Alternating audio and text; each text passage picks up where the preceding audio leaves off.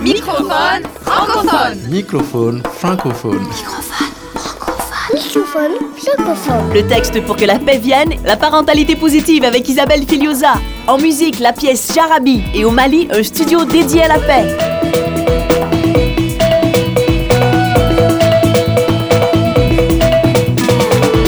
Microphone francophone. Francophone. francophone.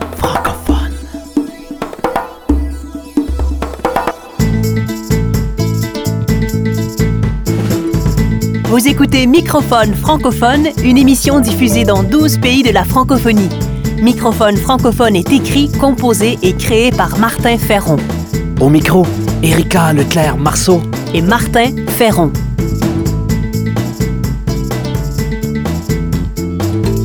Cette semaine, nous vous proposons une émission sur la paix, sur la non-violence.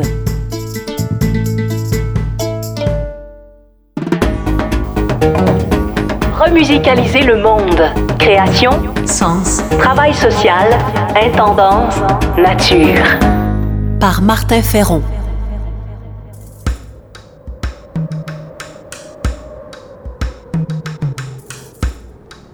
Si tu crois à la puissance d'une main offerte, alors la paix viendra. Si tu crois que ce qui rassemble les hommes est plus important que ce qui les divise, si tu crois qu'être différent est une richesse et non un danger, alors la paix viendra. Si tu sais regarder l'autre avec un brin d'amour. Si tu sais préférer l'espérance au soupçon. Si tu estimes que c'est à toi de faire le premier pas plutôt qu'à l'autre. Si le regard d'un enfant parvient à désarmer ton cœur, alors la paix viendra.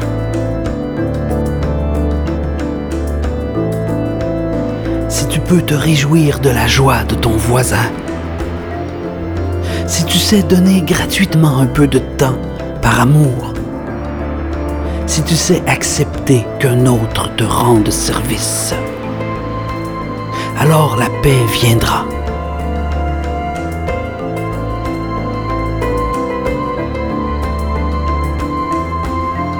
Si tu sais accepter la critique et en faire ton profit, Alors la paix viendra. si tu crois qu'un pardon va plus loin qu'une vengeance, La paix viendra. si tu crois qu'un sourire est plus fort qu'une arme, alors la, paix viendra. Si pour toi la colère est d'abord une faiblesse et non une preuve de force, si tu crois que l'amour est la seule force de dissuasion et que la paix est possible malgré tout, alors la paix viendra.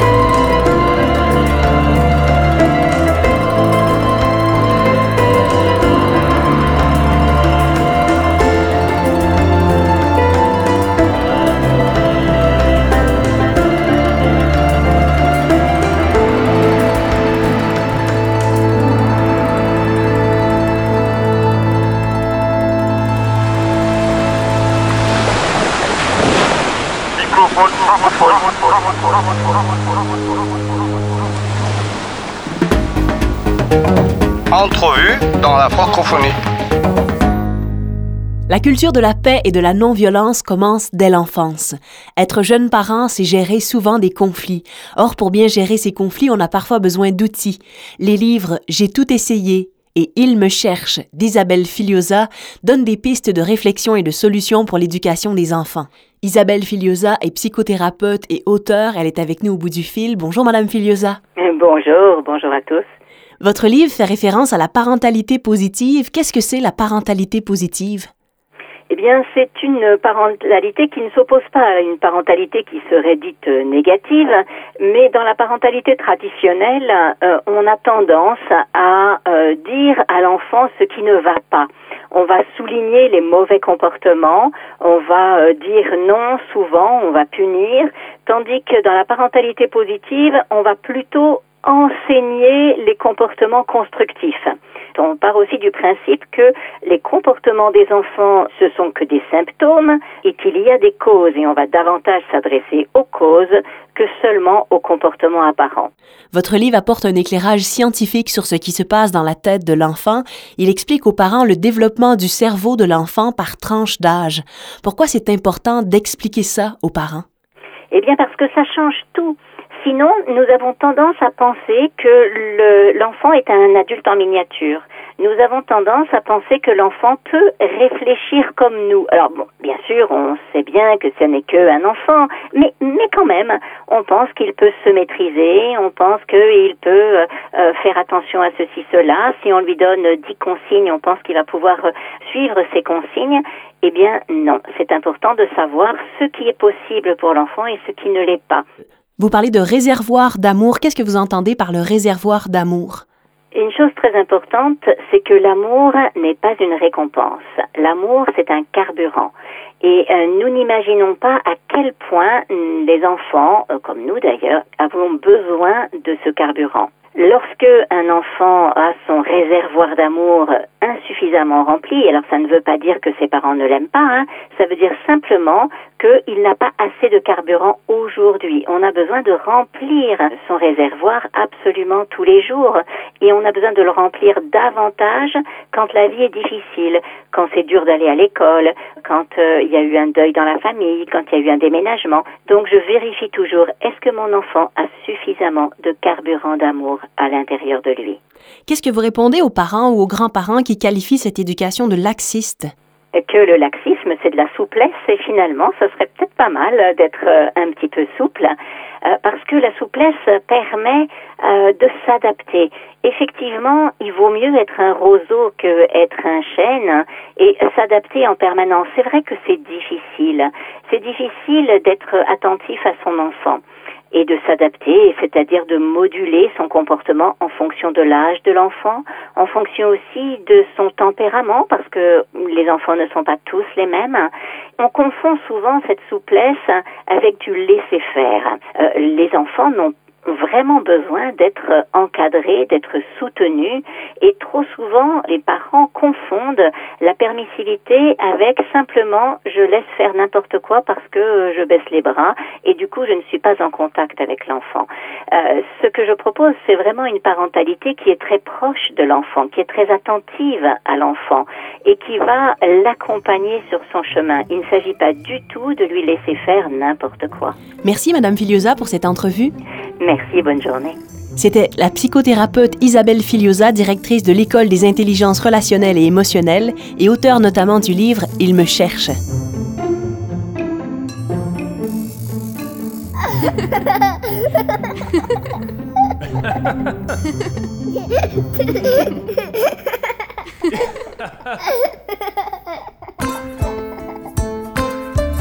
Microphone francophone. Mère Sissoko est un griot d'origine ouest-africaine. Soussou est suédoise, pur jus. Ils forment dans la vie et sur scène un couple. Ensemble, ils cherchent à construire un monde où amour, travail en commun et échange juste servent d'outils de base au développement et à la paix. Jarabi.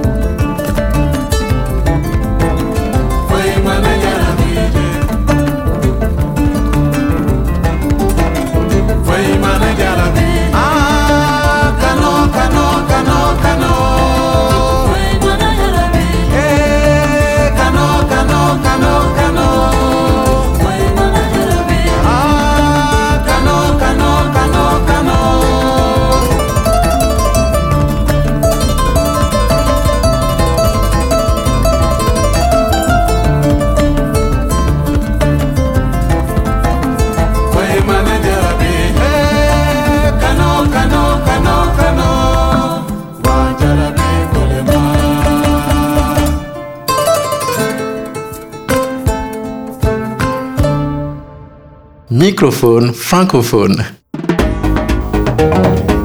Besoin d'ailleurs. Toujours sur le thème de la non-violence, voici un reportage du Mali à propos du Studio Tamani, un lieu de production radio qui promeut la paix. Le reportage de Siaka Traoré. Studio Tamani.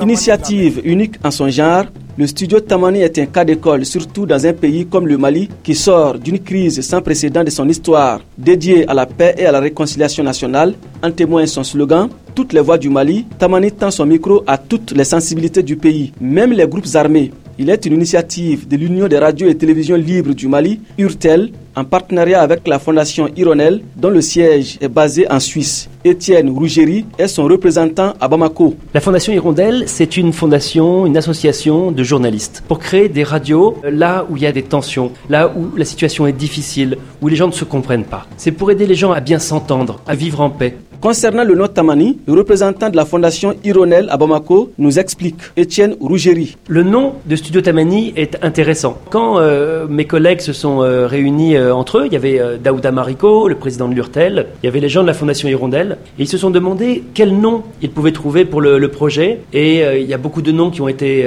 proposés, mais finalement ils ont choisi celui de Tamani pour deux raisons. Parce que c'est un instrument qu'on trouve dans tout le Mali, et puis parce que c'est un instrument qui permet euh, d'appeler un petit peu euh, au rassemblement pour être ensemble. Le tout entrepris pour réconcilier les cœurs et les esprits des populations d'un Mali qui pense ses plaies. Aliou Jim est le secrétaire général de l'Union des radios et télévisions libres du Mali, URTEL. Le studio Tamani a d'abord essayé de faire en sorte que toutes les langues du Mali soient parlées à partir d'un studio et que ces langues du Mali, s'adressant au même public, dans la même dimension, dans la même composition, puissent porter les messages de paix, de réconciliation, de développement national.